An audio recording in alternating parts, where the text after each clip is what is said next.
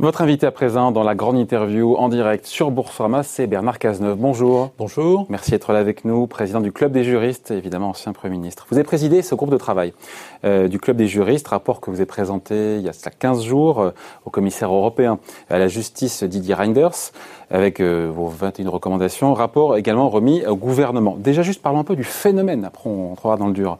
Euh, en 2020, 83% des exportations mondiales ont été affectées par la corruption. Dernier rapport de Transparency International, publié la semaine dernière. On se dit le chiffre, mais j'aurais jamais imaginé ça. Chiffre démentiel, chiffre colossal. On se demande même comment est-ce qu'on peut arriver à un tel chiffre. Oui, enfin, moi je ne commenterai pas ce chiffre parce que je n'ai pas lu ce rapport et je ne sais pas comment cette, euh, cet agrégat euh, chiffré a été constitué. Ça semble que l'on sait, énorme. Hein, oui, mais euh, il faut, faut, analyser ce que signifie ce chiffre, la manière dont il est présenté dans le rapport. On a souvent tendance, lorsqu'on parle de corruption, à sortir des statistiques absolument spectaculaires pour essayer de sensibiliser les opinions publiques, ce qui au demeurant est tout à fait légitime. Et là, je ne veux pas commenter un chiffre concernant un rapport que je n'ai pas eu l'occasion de lire. Ce que l'on sait en revanche, c'est que au sein de l'Union européenne, les commissions spécialisées du Parlement européen, la Commission européenne, évaluent euh, la corruption à un chiffre de, de l'ordre de 170 euh, euh, milliards, ce qui est un chiffre malgré tout significatif. Et aussi longtemps qu'il existera des processus de corruption, une difficulté pour des raisons multiples de combattre la corruption d'agents publics étrangers qui se produit par-delà les frontières de l'Union européenne, il y aura euh, un combat à mener. Il y aura public et pas seulement. On parle, aussi des entreprises, du, privé. C'est-à-dire qu'en fait, à partir de quel moment est-ce qu'on parle de corruption pour le coup? Est-ce que dans le cadre du monde des affaires, c'est quoi? C'est euh, une commission intermédiaire, une rétrocommission, qu'on comprenne de quoi est-ce qu'on parle en fait? Euh, La corruption, c'est un processus qui consiste à produire pour le compte d'un agent public ou d'une personne des sommes, de lui octroyer des sommes pour une mission qu'elle aurait dû accomplir ou pour l'empêcher d'accomplir une mission, c'est-à-dire que c'est un processus euh, qui consiste à octroyer des sommes qui ne sont pas dues, pour dire les choses simplement, euh, au public, et de le faire euh, à partir de procédés qui sont contraires à tout ce que l'éthique dicte de comportement. Et donc... On parle de la sphère publique, là on parle de la sphère publique ou de la sphère privée. Il y a la corruption publique et la ah. corruption privée. Les deux existent. Et par conséquent, dans l'ensemble des pays de l'Union européenne, des dispositifs ont été mis en place pour lutter contre ce phénomène il faut avoir conscience de la lenteur avec laquelle les pays ont pris des dispositions législatives pour lutter de façon résolue contre la corruption. Les premiers textes contre la corruption ont été pris en 1977 aux États-Unis, après le scandale du Watergate. Et entre 1977 et euh, les premières euh, conventions ou les premiers textes euh, relatifs à la lutte contre la corruption pris au sein de l'OCDE, il s'est écoulé 20 ans. Il a fallu attendre 20 ans entre 1977 et 1997 pour que, dans une économie de plus en plus mondialisée, alors même que la corruption est un facteur de distorsion de corruption, on voit des États organiser la distorsion de concurrence. Distinction de, distorsion de concurrence, parce que lorsque, lorsque la corruption intervient euh, dans un marché mondialisé, elle introduit une distorsion de concurrence entre les entreprises. Euh, le dispositif anticorruption par les États-Unis du Watergate euh, américain, le Foreign Corrupt Practices Act, euh, il, est, enfin, il est terrifiant pour les Européens qui, qui ont dû le subir et il s'impose à toutes les entreprises du monde qui ont, je parle sous votre contrôle, une activité en dollars. Je crois que c'est ça. Le... Une activité en dollars ou, la présence sur passe par des chambres de compensation ou dont un des salariés est américain qui ont utilisé des moyens numériques qui sont centralisés. Donc ça touche toutes les entreprises du monde. L'efficacité est redoutable. Euh, est-ce que les Européens, pour le coup, devraient s'en inspirer dans leur lutte contre la corruption et mettre en place une forme d'extraterritorialité, pour le coup, de leur droit à l'américaine? D'abord, deux mots sur les raisons pour lesquelles les Américains utilisent leurs droits de façon extraterritoriale. Il y a deux interprétations de ce phénomène qui est puissant.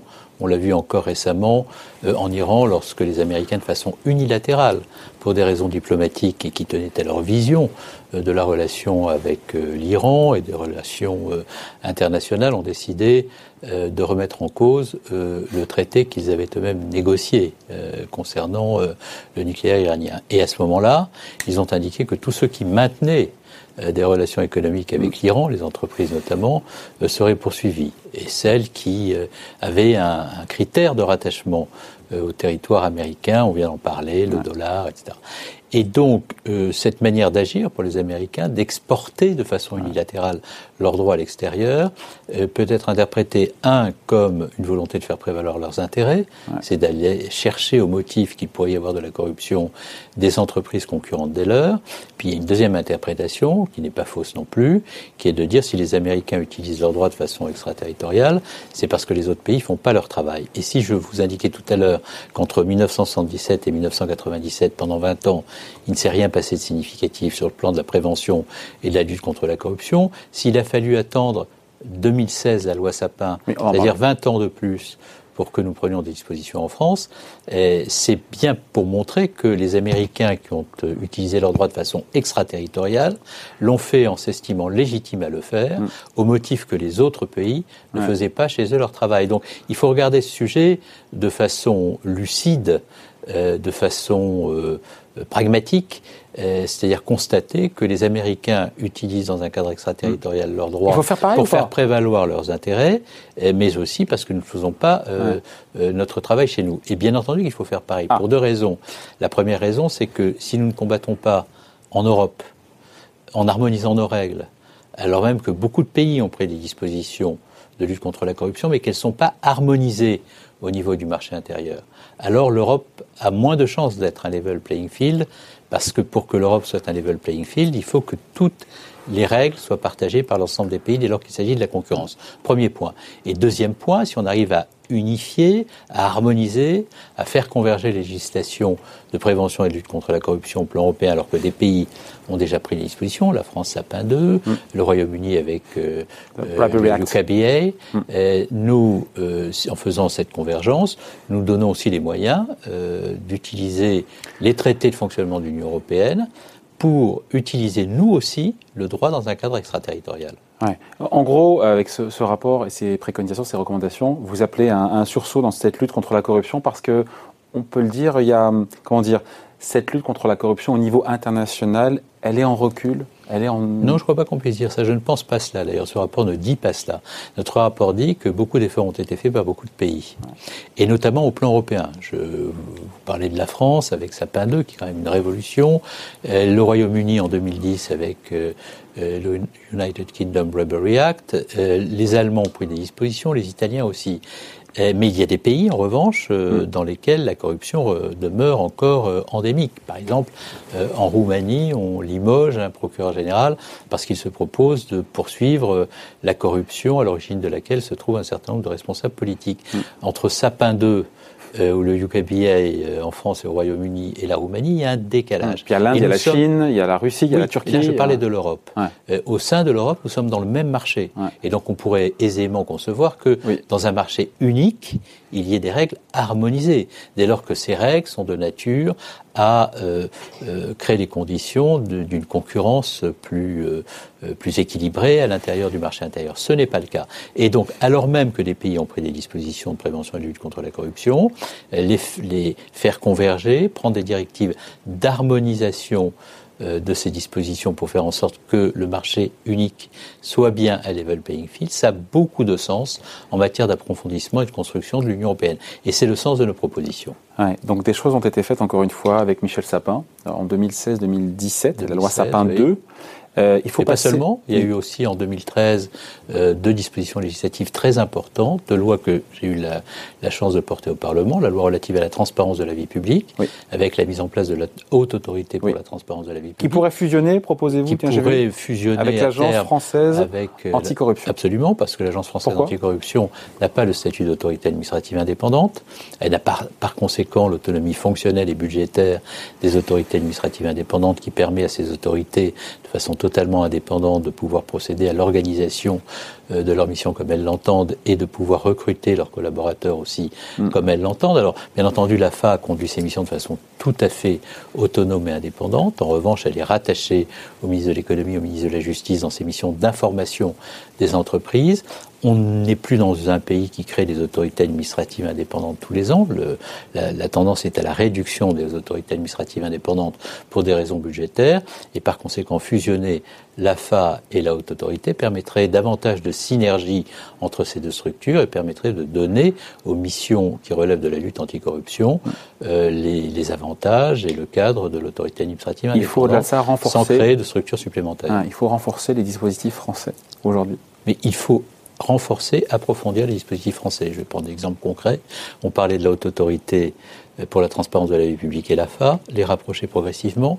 Est-ce que l'on fait en sorte euh, qu'il y ait un référentiel de prévention et de lutte contre la corruption pour les collectivités locales qui soit plus lisible euh, que celui qui prévaut aujourd'hui? Est-ce que les décisions de la commission des sanctions peuvent faire l'objet de recours euh, de pleine juridiction devant le Conseil d'État avec des délais de réaction rapide pour faire en sorte que ce qui est fait en matière de prévention de la corruption et de sanctions à l'égard des entreprises qui ne respectent pas leurs obligations puisse aussi faire l'objet de recours. Est-ce que euh, l'on crée les conditions pour élargir euh, progressivement le champ de la convention judiciaire d'intérêt public à toutes les infractions euh, qui relèvent de la délinquance euh, économique euh, et financière, mais aussi euh, au sujet qui relève du devoir de vigilance. Toutes ces questions sont sur la, sur, sur la table. Sur les lanceurs d'alerte, nous allons avoir de l'évasion des dispositions nouvelles, puisque vous savez qu'il y a une directive européenne qui a vocation à s'appliquer en droit français. Cette directive européenne a vocation à s'appliquer en droit français dans le courant de l'année 2021. Et cette directive européenne est différente des dispositions que nous avons arrêtées avec Sapin 2, puisqu'elle permet de procéder directement à la saisine euh, d'autorités judiciaires ou de sans rendre public, en alerter, sans en alerter probablement les référents à l'intérieur de l'entreprise. C'est Pourquoi ne pas l'avoir fait à l'époque ça euh, on l'a pas fait. On l'a pas fait à l'époque euh, pour plusieurs raisons. D'abord parce que le dispositif de lanceur d'alerte en France était un dispositif extrêmement récent qui n'était pas du tout dans la culture française, que les débats parlementaires témoignaient d'une crainte de beaucoup de parlementaires de voir un dispositif qu'ils connaissaient mal servir à des processus de dénonciation ou de délation. Il fallait donc mettre en place le dispositif de lanceur d'alerte qui était un progrès et en même temps Rajouter un nouvel étage euh, rassurer euh, les acteurs économiques du fait que ce dispositif pas, pas destiné à les déstabiliser, mais au contraire à leur permettre d'avoir accès à un certain nombre d'informations permettant de corriger en leur sein euh, des, actes ou des faits de corruption ou de les prévenir. Et euh, l'Union européenne ayant pris des dispositions euh, récentes qui ont vocation à s'appliquer en droit français, être transposées en droit français, nous allons franchir une étape supplémentaire. On va parler d'Alain Cazeneuve, justement de l'Union européenne, on va en reparler. Juste dans ce rapport, enfin c'est pas le rapport, dans le classement Transparency International, la France est, est 23e. Elle a perdu deux places en 2019. En 23e position. Pourquoi est-ce qu'on n'est pas mieux classé? Est-ce qu'on est, on ne devrait pas être mieux classé quand on est la cinquième puissance du monde? On devrait être mieux classé, c'est d'ailleurs la raison pour laquelle nous avons fait cette loi. Hmm. Et cette bah 2019, hein, le classement oui, de 2019. D'accord, mais enfin la loi était, est entrée en vigueur véritablement en 2017 et vous savez que sur ce type de sujet, euh, où nous avons été lents à nous mettre en mouvement, la montée en puissance euh, se fait progressivement. Les textes d'application ont été pris euh, en 2017, les premiers contrôles ont vraiment atteint leur vitesse de croisière en 2018 et avant que euh, le dispositif ne fasse connaître ses, pleins effets, c'est-à-dire que la totalité des entreprises ait mis en œuvre euh, mm. les huit obligations de l'article 17 de la loi Sapin, les cartographies des risques. Donc la France sera mieux classée dans les prochaines années, selon vous? En tous les cas, c'est l'objectif de la loi. Je suis convaincu que cette loi est une véritable révolution qui nous met au meilleur standard euh, internationaux en matière de prévention et de lutte mm. contre la corruption. L'AFA fait un travail très important et il le fait bien. Euh, la Haute Autorité pour la Transparence de la Vie Publique également. Euh, le parquet financier euh, a montré sa capacité à, à sanctionner et sa capacité aussi à entrer en dialogue avec les autres instances de poursuite au plan international. Ça a été le cas sur de grands dossiers où on a vu le, le, parquet national financier se mettre en contact avec le DOJ, avec le SFO pour, c'est-à-dire avec le, les instances de poursuite américaines et anglaises, lorsqu'on était sur des dossiers qui concernaient plusieurs pays. Et euh, l'ensemble de ces outils euh, ne sont pas sans impact sur euh, la prévention et la lutte contre la corruption en France. Est-ce que cette lutte contre la corruption fait partie, selon vous, des priorités de la Commission européenne de Mme van der Leyen? Non, non, Parce pas que... assez. Hein? Pas assez, c'est la... Je pose la question, je, connais la je, je vous ai lu dans les échos. Ce n'est pas, ce n'est, ce n'est pas assez affirmé comme un objectif. Et pourquoi? Et, ça, il faut poser la question à la présidente de la Commission. Je, j'en fais l'interprétation suivante. Euh, d'abord, c'est un sujet qui euh, qui n'est pas consensuel au sein de la Commission, enfin au sein de l'Union européenne, pas au sein de la Commission, mais au sein de l'Union européenne. Je vous parlais tout à l'heure de pays euh, entre lesquels existent de grandes disparités, la Roumanie, la France, mais vous voyez bien comment euh, un certain nombre de pays d'Europe de l'Est se comportent à l'égard du plan de relance mm. au motif que ce plan de relance serait conditionné euh, au respect d'un certain nombre de principes euh, de l'état de droit. On voit bien qu'il y a des cultures très différentes. Et alors même que nous avons eu du mal à mettre en place le parquet européen, il s'est fait en coopération forcée, il n'associe pas l'ensemble des États de l'Union européenne. Les compétences du parquet européen sont concentrées sur euh, tout ce qui concerne euh, le détournement euh, de fonds publics européens ou le mauvais usage des fonds publics européens. Il ne concerne pas la corruption à proprement parler, donc ce sont des sujets difficiles. Et puis il y a une deuxième raison qui explique, par-delà l'absence de consensus, le fait que l'Union européenne ne se soit pas positionnée sur ces sujets. je pense que le, le, travail très important qui a été fait par l'Union européenne en matière de prévention du terrorisme, de lutte contre le blanchiment et financement du terrorisme à travers la directive LCBFT, euh, les risques qui pèsent euh, en termes de sécurité euh, sur les pays pour des raisons qui tiennent au fait que la menace terroriste demeure élevée, a sans doute conduit la Commission à privilégier cet aspect de, de la lutte contre la grande criminalité plutôt que d'autres. Bon, autant comprend bien la, en quoi la corruption accroît la distorsion de concurrence entre les économies. par contre, en quoi est-ce que lutter contre la corruption augmente, rend les économies plus compétitives, au-delà des distorsions internes? D'abord parce que la corruption est un facteur euh, en réalité d'appauvrissement des entreprises.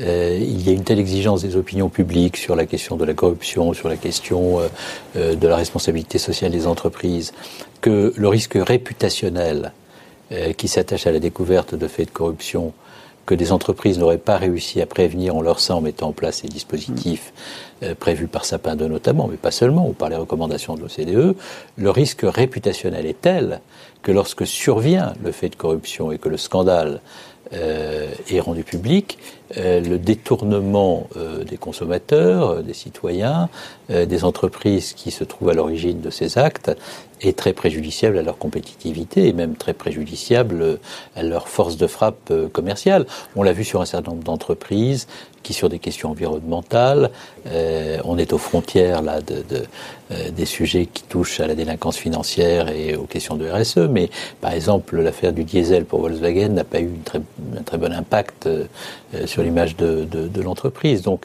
l'impact réputationnel. Tu restes leader mondial encore une fois aujourd'hui. Hein. mais il y a un impact réputationnel, il y a un risque, il y a une perte de compétitivité.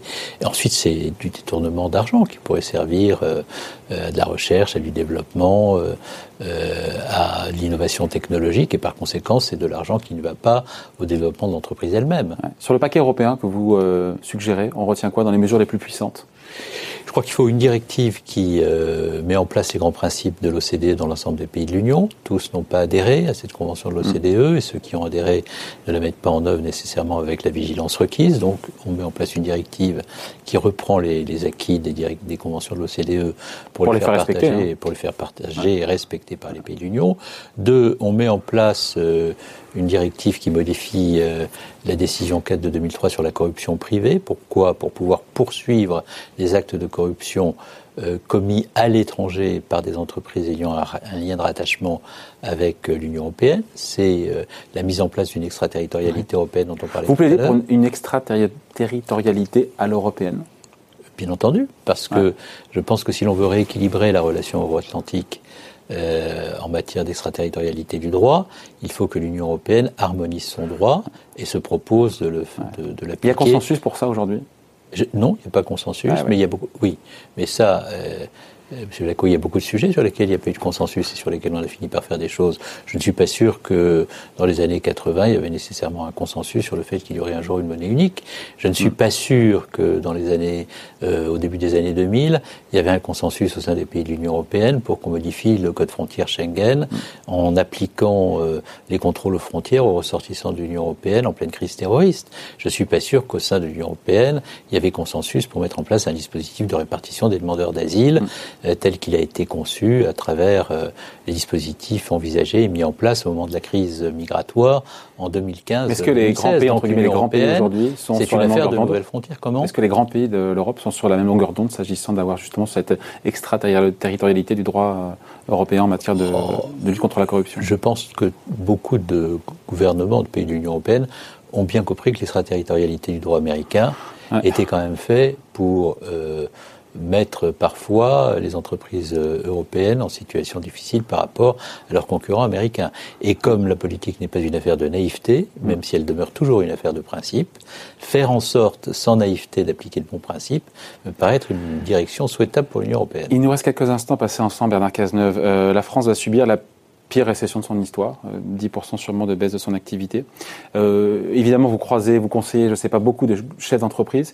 Qu'est-ce que vous entendez? Qu'est-ce qu'ils vous disent? Ils vous disent on est inquiet du stop and go euh, sanitaire, on n'a pas de visibilité. Euh, on a une profitabilité qui est dégradée, on est trop endetté, je ne sais pas. Est-ce qu'ils ont espoir dans cette campagne de vaccination euh, qui devrait commencer l'année prochaine? crise, Quel est le retour que vous avez du terrain? La crise sanitaire a beaucoup déstabilisé l'économie française et, et, certains secteurs l'ont été davantage que d'autres. Je pense à tout le secteur euh, touristique, englobant la restauration, qui lui est vraiment très paralysé et très très handicapé par cette crise sanitaire. Il y a d'autres secteurs qui s'en sortent, qui s'en sortent mieux.